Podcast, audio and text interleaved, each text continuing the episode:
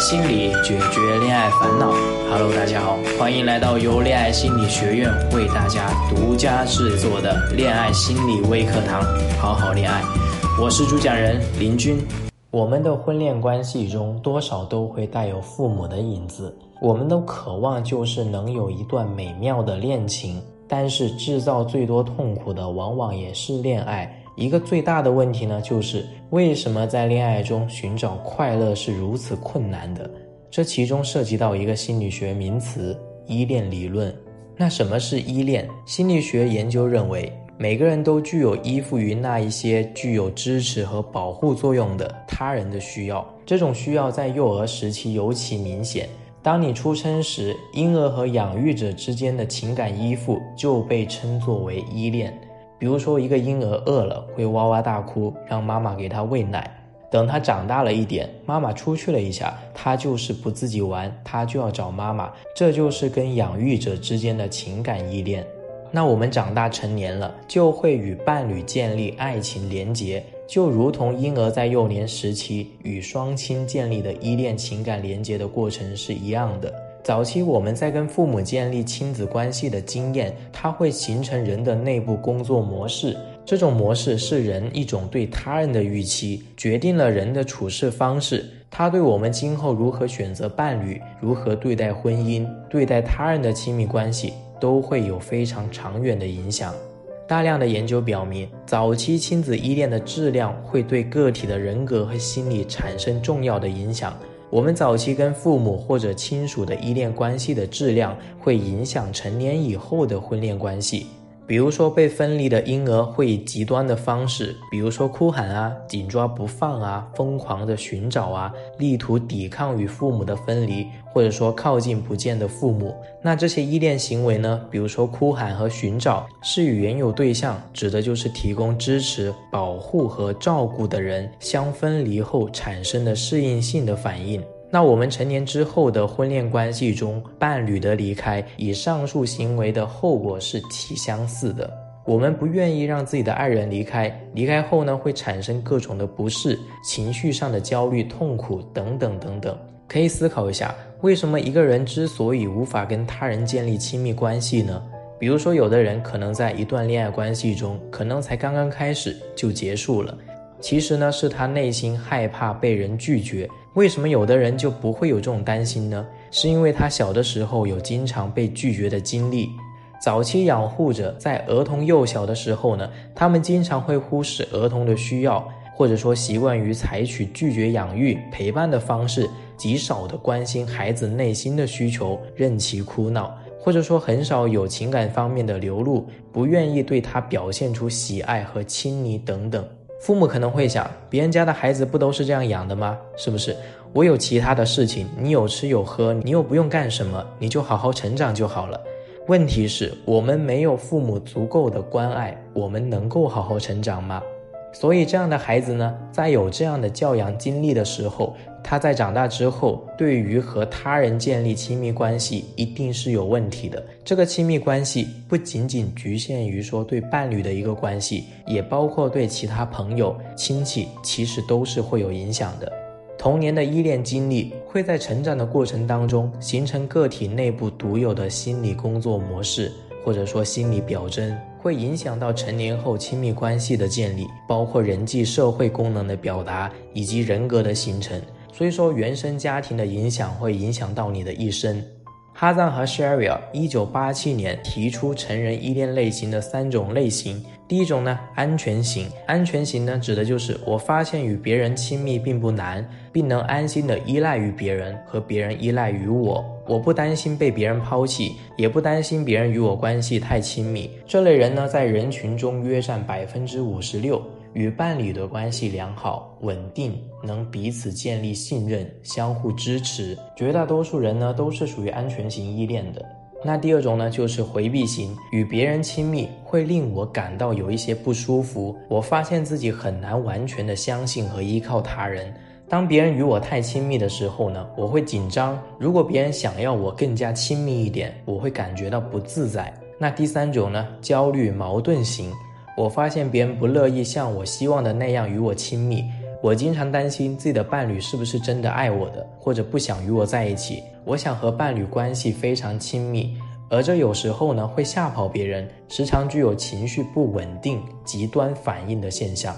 善于嫉妒，而且希望跟伴侣的关系是互惠的。那当这个理论出来几年之后呢？Bartholomew 和 Horowitz 一九九一年提出了以自我和他人的内部工作模型为基础的成人依恋四种类型模式，将成人婚恋依恋关系分为以下四类：安全型、专注型、恐惧型和冷漠型。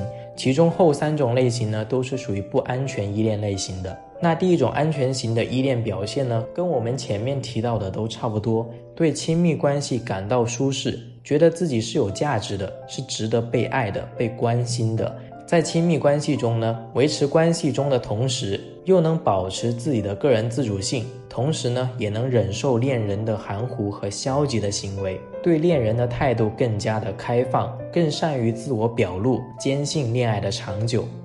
那第二种专注型呢，认为自己是不值得被爱的和没有价值的，但他人呢是可以接受他的。那这种类型的个体呢，他总是会通过努力来赢得他人的接纳。第三种呢，就是恐惧型，对自己他人的态度都是消极的。这种类型的成人可能因为害怕他人的拒绝而避免与他人发生联系，同时较少的主动与恋人发生亲密的接触。第四种呢，就是冷漠型，对自己的看法相对积极，认为自己是有价值的，但认为他人会拒绝自己。那这种类型的成人会以避免与他人发生联系作为保护自己不受伤害的手段。那好，我们说成人在面对恋爱挫伤时的依恋类型的体现有哪一些呢？安全型呢，主要是具有较强的安全感，不易受恋爱挫伤的事件影响。不会因为说对方的离开而不自信，依然会爱着自己，并且觉得自己是值得被爱的。那焦虑矛盾型呢？无论是受挫与否，都会对依恋刺激保持高度警觉。分手后呢，不安全感会更加的强烈，对威胁信息更为警觉，害怕分手所带来的伤痛，小心多疑、谨慎，采取过度的应激策略，过分的关注环境中依恋对象的信息。那回避型呢？他会采取过度的应激策略，倾向于维护自我，不易于受感情创伤的影响。通过压抑、投射等机制，能在潜意识里面阻止自己依恋对象和威胁性刺激的注意。通常是比较容易进入到恋爱关系，但是呢，拒绝过多的情感投入和关系的承诺。分手没有那么可怕，因此他们可能更倾向于不与任何一个人进入亲密关系。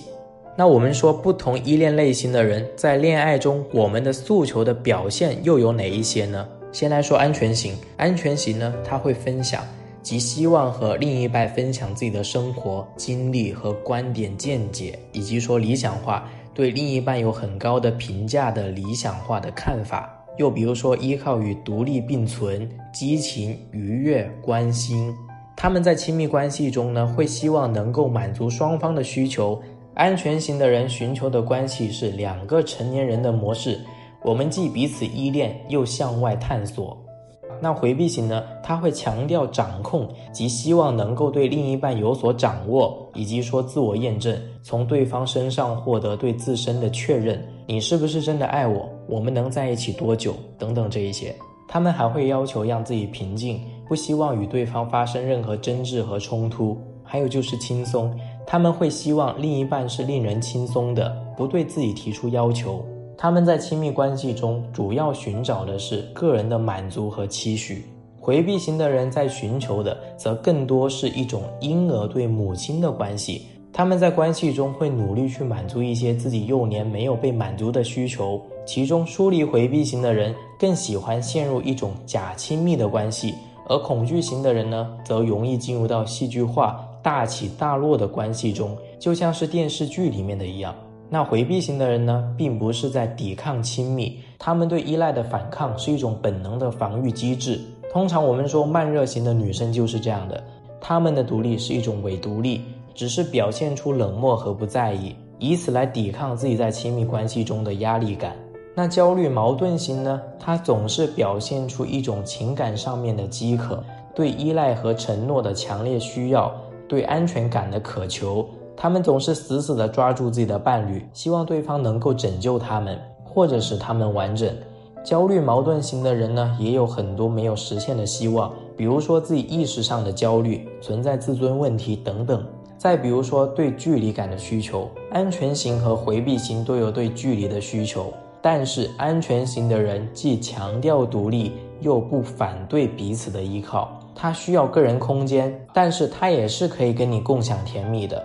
而回避型呢，则过分强调双方之间清晰的边界，反对依靠，你就是你，我就是我，我们没有办法融合在一起。焦虑矛盾型呢，则是不重视边界的行为。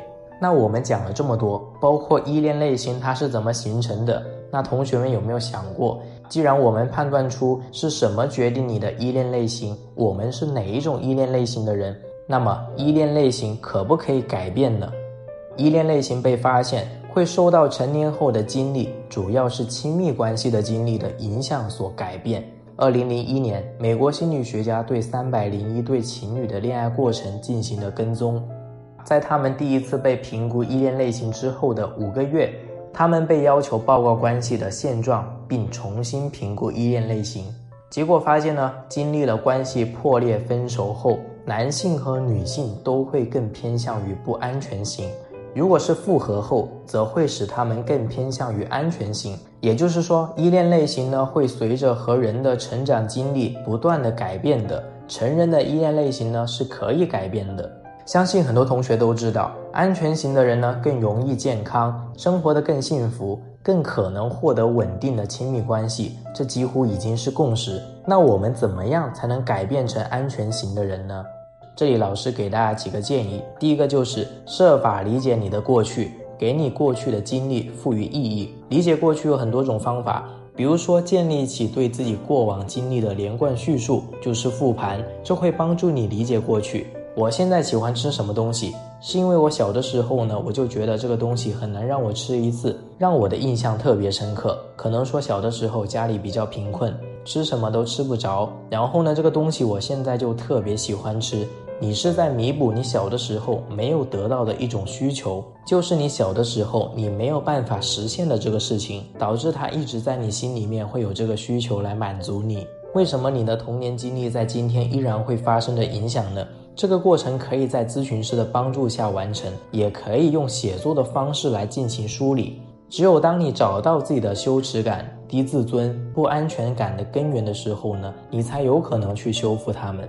那第二个方法呢？最简单的就是找一个安全型的伴侣，和他建立长期的恋爱关系。一个能够读懂你的需要，用成熟的方式对待你的人，也能够帮助你读懂自己和改变自己。啊，如果说你实在找不到，也可以找一个长期的咨询师。对于不安全依恋类型的人来说呢，安全型的人也许在一开始接触的时候呢，会让你觉得很无聊。如果你是真的希望自己有所改变，那么第一步呢，也许就是忍受这种无聊感，给对方和自己更多接触的时间和机会。那第三呢，就是矛盾焦虑型的人需要学会对自己更负责，而回避型的人呢，需要学会对伴侣更负责，这就能够带来更健康、更独立的关系，而不是一方过于依赖或者看似独立的虚假的自给自足感。我们可以思考一下。现实中，为什么一个屡次受伤害的女生还会继续寻找同样类型的却伤害她的男生呢？一个具有安全依恋的人，无疑会倾向于选择安全依恋类型的伴侣。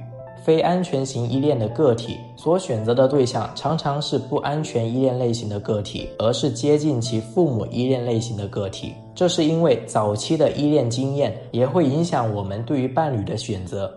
首先，这是因为我们并没有意识到我们不喜欢这种依恋关系，因为儿童时期呢就已经形成了这样的依恋模式。而非安全型依恋的成人会不自觉地寻求早期同样依恋模式的人，因为只有这样的依恋模式才是他所熟悉的，才能够使他感到舒适。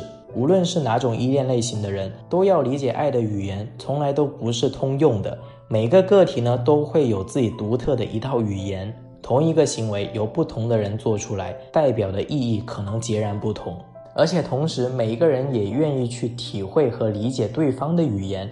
愿意学着，至少在一些时候呢，用对方的语言去表达。每个人都不能强行用自己的语言去解读对方，并要求对方以自己的语言来表达爱意。例如说，对有的人来说呢，秒回信息和爱的程度有关；但对另一些人来说呢，这两件事情就没有那么相关。所以这点要注意。好，那今天的内容分享呢，就先到这里。喜欢我们的同学呢，记得点击进度条下方的订阅按钮，订阅我们。我们下节课再见。